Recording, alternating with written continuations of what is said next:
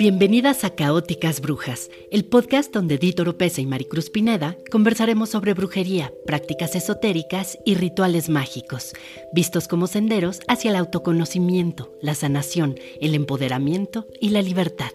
En pleno siglo XXI, las antiguas artes oscuras han retornado y están más vigentes que nunca.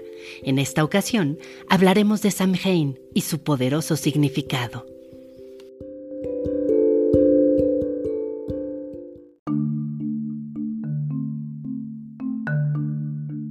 31 de octubre la rueda da su último giro y así llegan el frío y la oscuridad que nos acechan, mientras aguardamos la ineludible cita con la muerte. El ciclo de la vida se ha cerrado y para reiniciarlo, primero habremos de transitar por los reinos de las tinieblas, recordar nuestra condición mortal y honrar a los que nos precedieron. Es Samhain, el día en que el velo que separa los mundos de los que ya se han ido y los que aún permanecemos se diluye tanto que es posible traspasarlo. Así, los espíritus vuelven a la tierra y se mezclan entre nosotras llenándonos de alegría y paz, o causándonos turbación y espanto, según la índole del ente que pasea a nuestro lado. Mientras, las brujas alistamos nuestros grimorios, calderos y bolas de cristal para aprovechar la energía extraordinaria de este sabbat para muchas el más mágico, entrañable y propicio, para lanzar poderosos hechizos y conjuros, hacer certeros augurios y evidencias o convocar a toda clase de fuerzas y seres mágicos en nuestra ayuda. Samhain es la festividad más importante de los ocho sabbats que conforman la rueda del año, o sea, el calendario pagano de las brujas. Origen del popular Halloween o víspera de todos los santos, se trata de una antigua celebración celta que cerraba el ciclo anual de cosechas, luego del cual tocaba refugiarse en casa y con ayuda de los otros sobrevivir a la crudeza y desolación del invierno que calaba en el cuerpo y en el alma. Solo así era posible garantizar la vida para, una vez pasados los tiempos fríos y oscuros, resurgir y comenzar de nuevo. Ese también era el momento de honrar a los que ya habían partido, reconocer su legado y guiarlos de vuelta a casa, para al menos por esa noche, hacerles un sitio en la mesa y darles un lugar en el corazón. Como símbolo de los finales, este sabbat es el recordatorio de que la vida es efímera y que así como aún estamos aquí, llegará el momento en que irremediablemente nos tocará trascender. Conmemoración de la muerte, Samhain es en sí mismo una hermosa celebración de la vida.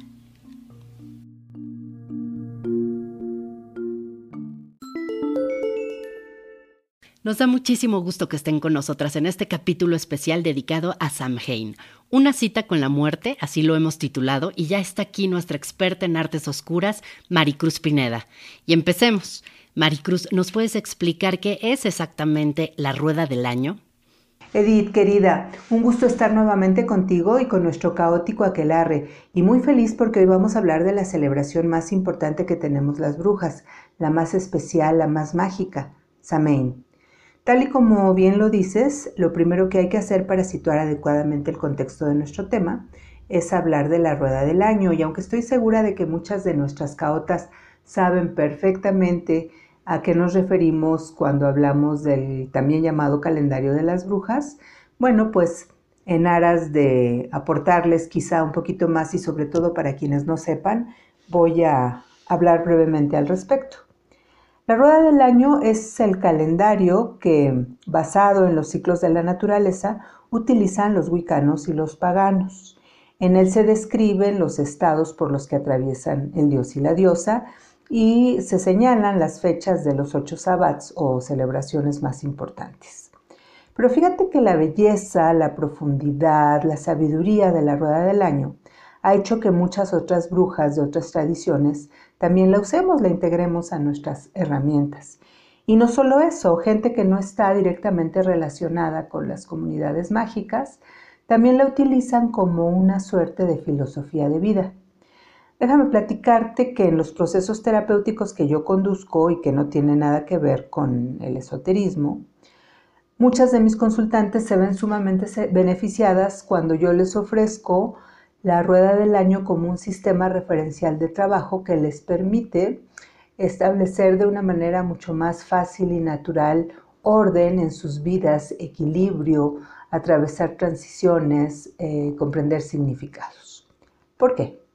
Si nosotros vemos superficialmente eh, qué es lo que nos indican las fechas que marca la rueda del año, los ocho sabbats, estas ocho fechas importantes, pues lo que vamos a encontrar ahí es que lo que están señalando aparentemente es el ciclo evolutivo de las plantas, desde que son semillas a punto de germinar, los primeros brotes, el crecimiento, floración y fertilización, los frutos, las cosechas y el posterior declive y muerte.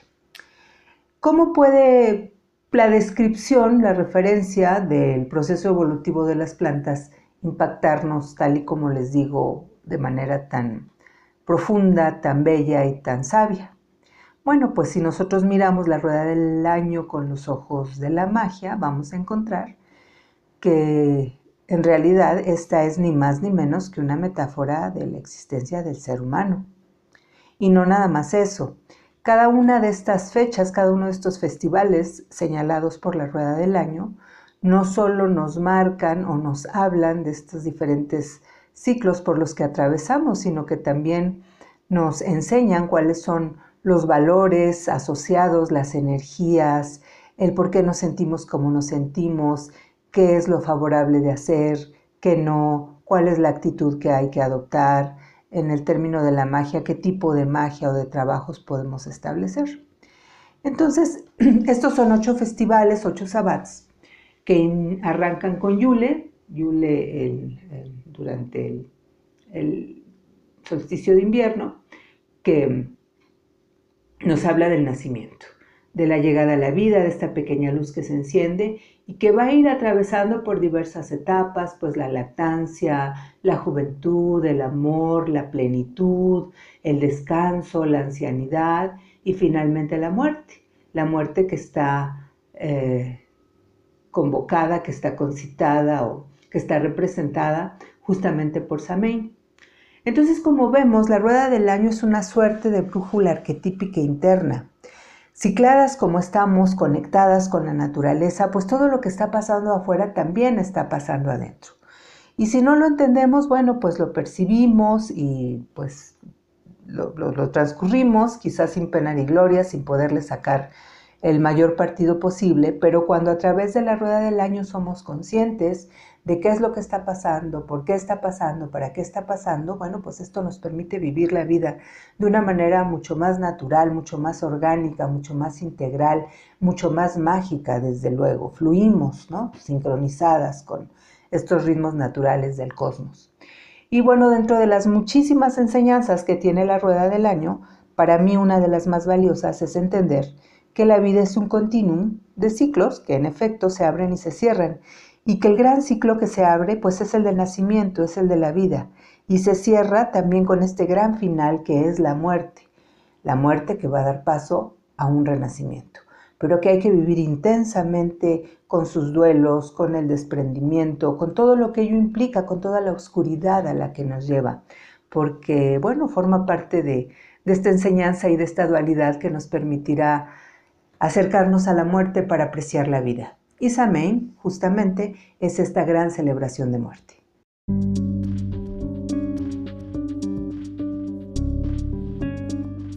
Muy interesante. Y para quienes están metiendo al tema o quieren saber más acerca de esta gran celebración de muerte, ¿qué te parece si nos hablas de Samhain?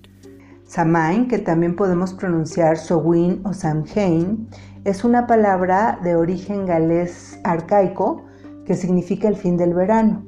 La concepción del año en la antigüedad era dividirlo en dos partes.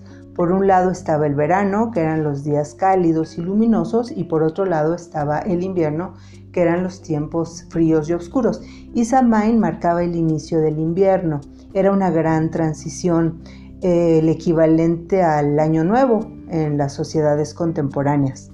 Samain es una fiesta de origen celta, que desde entonces se celebraba por todo lo alto, porque era quizá la última ocasión de convivir con los otros, con los queridos, con los conocidos, con la familia y compartir banquetes, reír, cantar, danzar, porque se avecinaba el invierno y con la llegada del invierno no se sabía si de ahí se iba a salir vivo.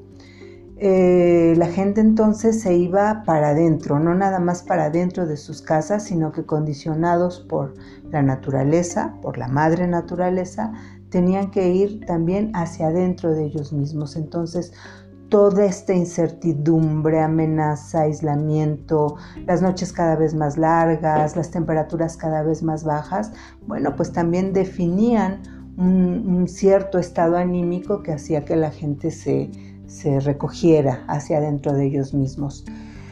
Era desde luego una, eh, un, mirar de frente a la muerte y además esto se acentuaba porque eh, se creía que en estos tiempos el velo que dividía el mundo de los muertos con el mundo de los vivos se hacía tan delgado hasta casi diluirse. Entonces se podía traspasar y se podían tocar estos dos mundos, por lo que la gente dedicada a la magia buscaba la manera de, ir hacia allá. Entonces había este, magia por doquier, ¿no? Era, eran tiempos propicios para, practicar los oficios y por otro lado los espíritus también podían atravesar ese velo y llegar a la tierra y los vivos pues esperaban que quienes llegaran fueran espíritus buenos, fueran los ancestros y, trataban de evitar también la llegada de, de estos espíritus malos o negativos, los bajos astrales, que también desde luego se podían colar y que se andaban paseando por ahí. De ahí viene esta tradición de ahuecar una calabaza, que entonces eran nabos, no calabazas, se ahuecaban, se les ponían caras horribles que causaran espanto y adentro una vela. La vela prendida servía para que los buenos espíritus encontraran el camino y llegaran hacia esa casa, encontraran la luz, siguieran la luz, y las caras feas de estos nabos y luego de estas calabazas, que ahora se utilizan tanto, era para ahuyentar a los espíritus negativos, a los, eh, a los espíritus que querían hacer el mal, a, los entes malévolos. Em, la energía de Samain como veíamos en hace ratito que hablábamos de la rueda del año, pues es una energía eh, condicionada por la madre tierra, por los ciclos de la naturaleza. Entonces, por eso es que podemos encontrar diversas formas de la misma fiesta con la misma finalidad y con, con intenciones muy semejantes en países como México, por ejemplo, en donde tenemos nuestra celebración del Día de Muertos o en los países anglosajones en donde se celebra eh, el Halloween o en los países europeos en la víspera de Todos Santos.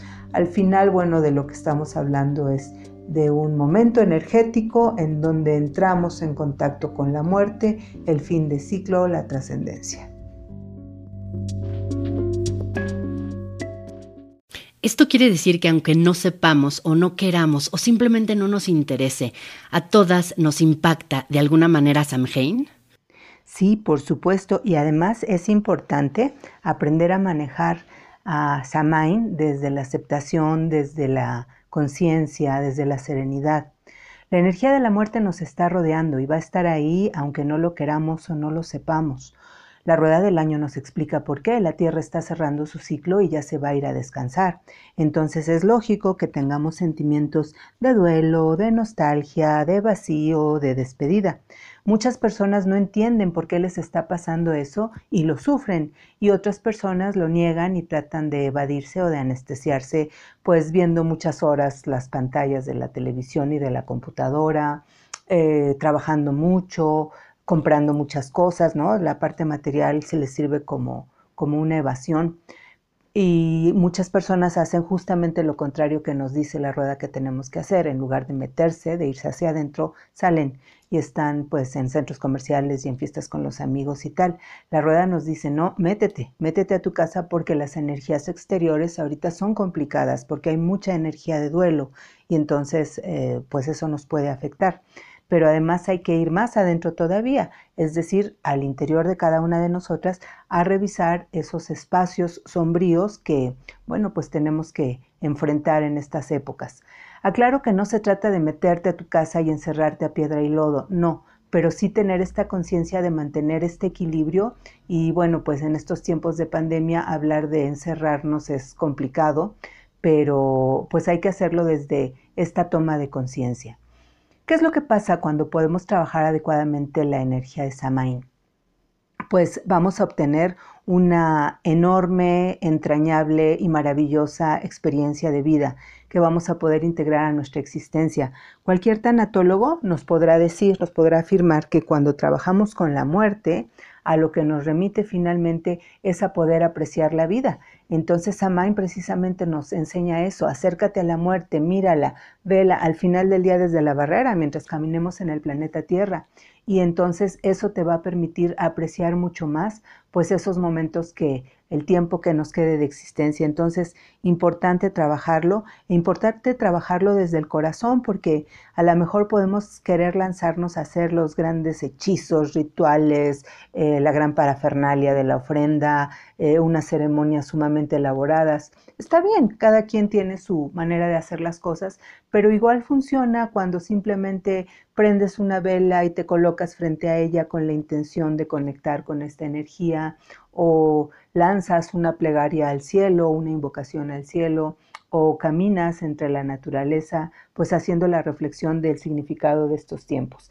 Lo importante es, hacerlo y conectar desde el corazón. Y entonces desde ahí, bueno, pues es un buen lugar de arranque para poder trabajar con la energía de, de Samain, sin miedos, sin prejuicios, sin eh, sentimientos adversos. Esta parte es muy importante, estar manejando constantemente ello, que no nos lleguen estos pensamientos oscuros. Y bueno, pues vamos a poder obtener una gran, gran experiencia que nos va a conectar profundamente con la vida.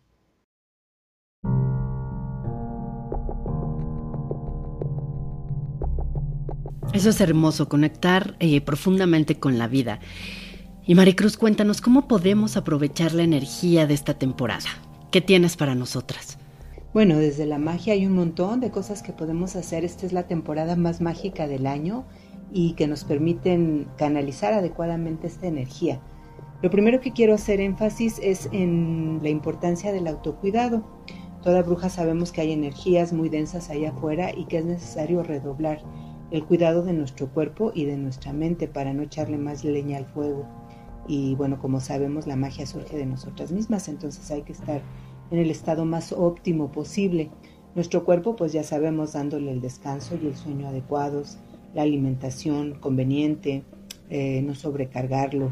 Y en la parte mental, bueno, pues alejarnos de todas aquellas noticias, situaciones, personas que nos resulten tóxicas.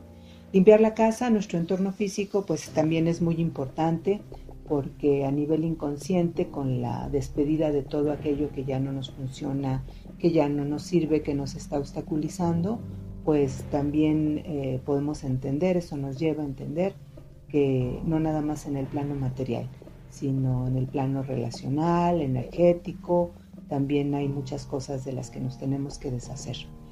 Después de la limpieza física, pues desde luego la parte de la limpieza energética, con inciensos, como la mirra, el copal, el sándalo, muy adecuados para esta temporada y siempre manifestando la intención mientras sahumamos los rincones de la casa de que lo hacemos para que ésta se constituya en un lugar eh, puro, de una vibración alta y protector de cualquier tipo de energía que no nos convenga. Cuando nos bañemos es conveniente aclarar nuestra cabeza y nuestro cuerpo con una infusión hecha de manzanilla y hojas de stevia. La manzanilla nos permite erradicar pensamientos oscuros, todos estos pensamientos negativos, estas ideas que de repente nos acechan, nos asaltan, que salen de quién sabe dónde, pero que nos amargan la vida, pues las podemos ahuyentar con la ayuda de la manzanilla, es una hierba muy mágica. Y lo mismo con la stevia, la stevia nos permite eh, atraer hacia nosotros dulzura, inocencia, candor, que nos permite manejar de una mejor manera la inminencia de la muerte, del ciclo que se cierra. Quienes hacen tarot y ubican la carta número 13 del tarot Rider, que es justamente la muerte, podrán recordar que ahí hay varios personajes esperando este fin de ciclo y quien mejor lo recibe es precisamente un niño. En nuestros altares se acostumbra a poner toda esta cantidad de, ofrendas y de regalos para nuestros queridos difuntos, pero también hay que hacer espacio para nuestros trabajos personales. Yo recomiendo mucho poner veladoras a las que hemos bañado, primero las untamos con un poquito de aceite y luego las rodamos sobre una mezcla pulverizada de tomillo y de cedro, que esto nos ayuda muy bien para desarrollar el valor. Estas son temporadas para ahuyentar los miedos, porque quien no es fuerte no sobrevive a los tiempos oscuros. En la antigüedad se sacrificaba a las piezas del ganado más débiles, enfermas, porque se sabía que no iban a, poder resistir el embate de, estos tiempos, de esta crudeza, de esta uh, soledad. Y entonces, bueno, pues esto nos da el mensaje de que nosotros necesitamos fortalecernos y estas dos hierbas sirven muy bien para ello.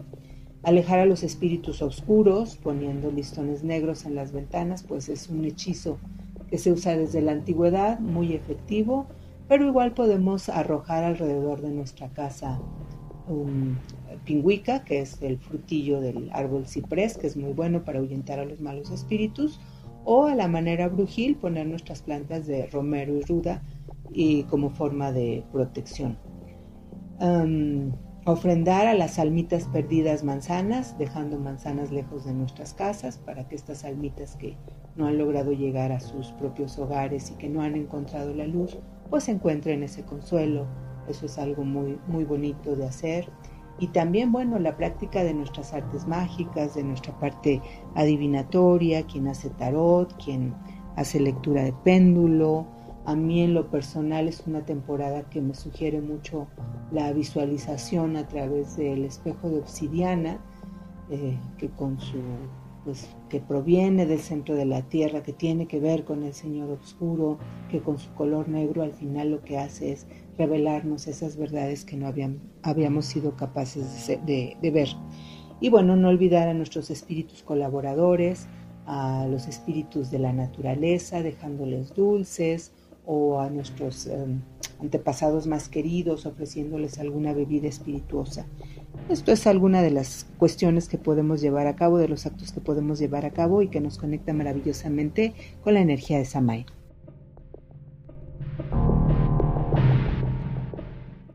Y bueno, aquí pongan mucha atención porque finalmente Maricruz nos podría sugerir algún tipo de ritual para recibir a nuestros difuntos, algunos consejos, algunos tips. ¿Qué nos puedes decir de eso? Sí, claro, con muchísimo gusto. Te comento que yo el tipo de magia que hago es una magia muy sencilla y muy personal.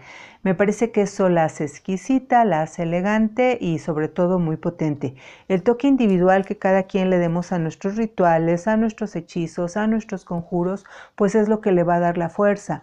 Muchas veces leemos o nos dan fórmulas o este, de, cosas que pues que no van con nosotros ni las palabras, ni los modos, ni nada. Y entonces, bueno, pues eso le, le resta fortaleza, le resta potencia al hechizo. En cambio, si sincronizamos con él, bueno, pues esa fuerza se eleva. Para la noche de Shamain y que puedan ustedes tener un, encuentro muy amoroso, muy entrañable y muy mágico y potente con sus queridos difuntos, yo les comparto algo de lo que hago y ustedes ya podrán adaptarlo a la circunstancia y a la necesidad, a la intención de cada quien. La magia tiene mucho que ver con la creatividad. Em, pues yo lo que hago es que en casa, en el piso, trazo con tierra un círculo, un círculo grande, puede ser tierra de jardín, tierra negra, tierra, de hoja, la que tengan a la mano. En caso de que no tengan, pues la sal nos puede venir bien también.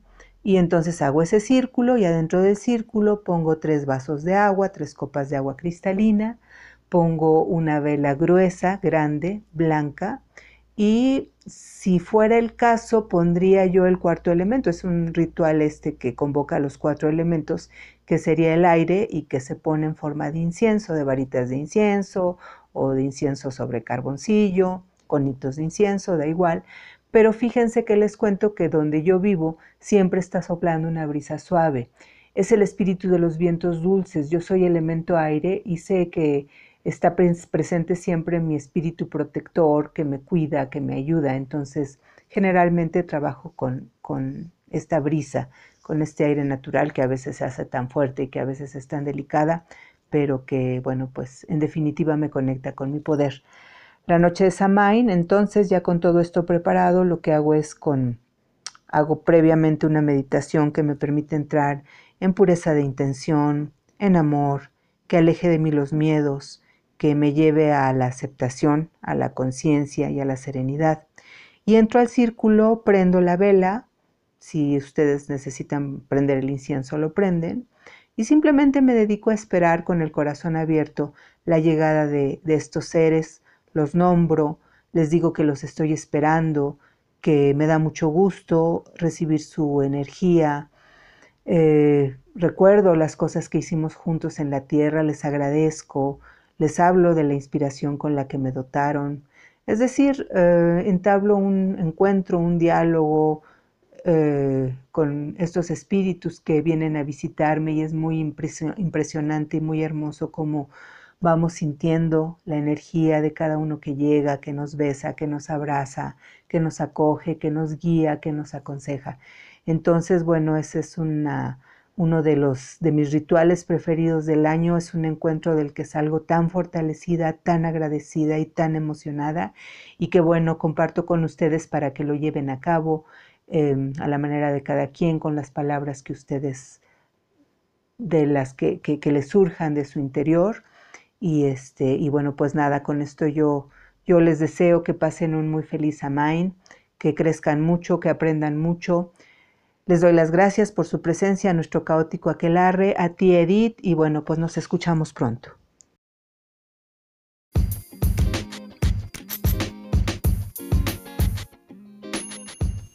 Y antes de despedirnos, por supuesto, feliz Samhain para todas las caóticas que nos están escuchando. Hasta aquí llegamos en este episodio especial. Esto fue Caóticas Brujas. Muchas gracias por estar con nosotras y las esperamos el próximo lunes 9 de noviembre con el tema Magia Caos. Les va a encantar.